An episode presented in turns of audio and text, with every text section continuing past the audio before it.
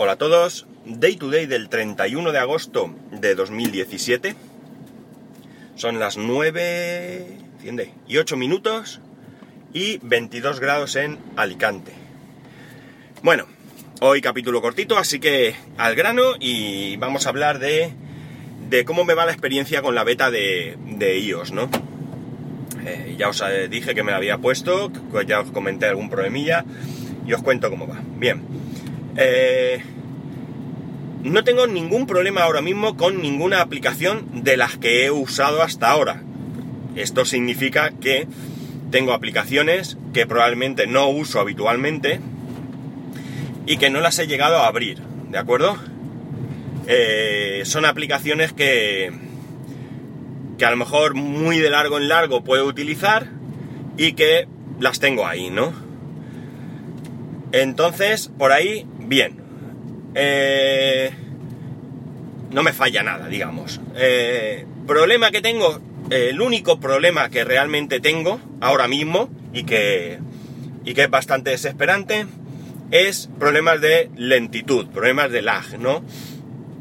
Eh, he estado observando y no me pasa con todo absolutamente. Da la sensación de que hay aplicaciones que se abren rápido y están funcionales rápido como por ejemplo Jog, que es la que estoy utilizando ahora mismo. No noto aquí ninguna lentitud en esta aplicación, pero sí que todas aquellas en las que tengo que escribir algo, eh, WhatsApp, Telegram, eh, Twitter, no lo recuerdo, no sé si he puesto algún tweet recientemente, tweet eh, puesto por mí, ¿no? Tengo algún automático, pero pero puesto por mí no lo recuerdo. Pero en, definitiva sí que es verdad que, eh, bueno, hay veces que simplemente para empezar a escribir tarda mucho, y cuando digo mucho digo de, que te ponen nervioso, ¿no? Eh, no son minutos, evidentemente, pero son los suficientes segundos como para que te pongan nervioso y eh, estás escribiendo y bueno, se para la frase y de repente, de tracada, pues te escribe todo lo que habías ahí puesto, con el consiguiente rollo de que si has cometido un error, pues tienes que echar para atrás o ir al sitio, bueno, un poco bastante, bastante molesto. Principalmente eh, con esto es con lo que más lo noto. Eh, con algunas aplicaciones, ya digo, noto lentitud a la hora de abrirse y a la hora de estar disponibles. Esto pienso que puede ser hay varias razones, pero básicamente o principalmente pienso que puede ser por tres. Eh, ¿Tres? Bueno, vamos a ver cuántas. La primera sería porque es una beta. Esta para mí es la menos probable. Vamos por la beta 7, si no recuerdo mal. Y eh, me extrañaría mucho que a estas alturas del cuento eh, todavía hubiese lentitud en, en la beta por ser beta, ¿no? Otra opción sería que el iPhone 5S se quede corto para esta versión de iOS, porque con iOS 10 me iba perfectamente bien.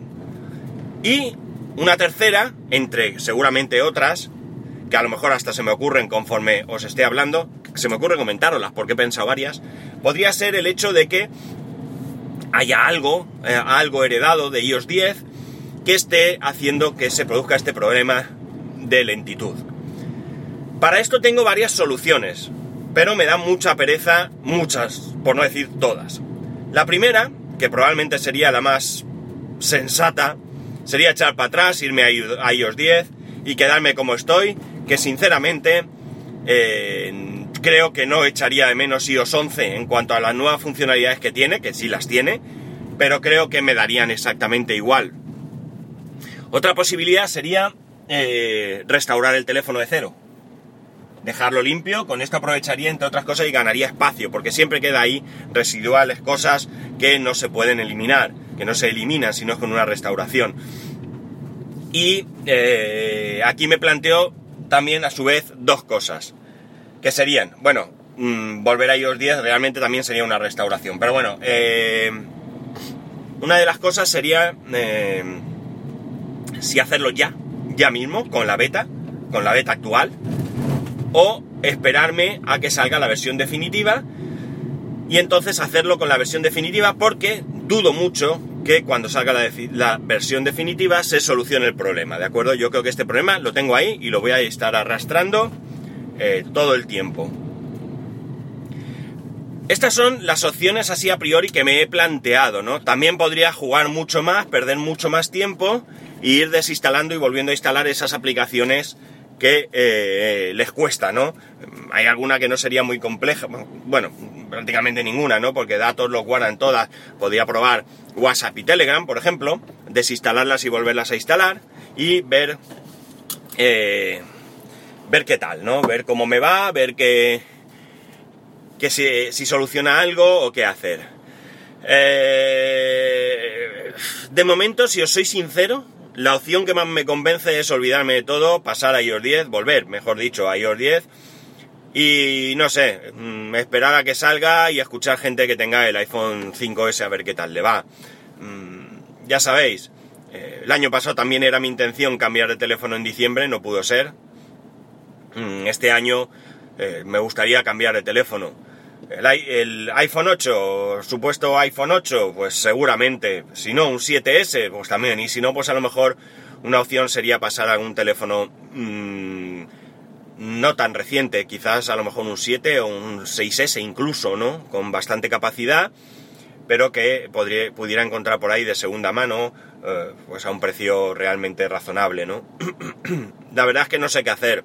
De momento esto me tiene, me tiene ahí me fastidia bastante. No os voy a engañar porque eh, OneWrite, eh, que es la aplicación que uso para escribir los textos del, del podcast, también tiene ese retardo y como digo me pone nervioso. Me pone muy muy nervioso. Si de algo carezco yo es de paciencia, ¿no?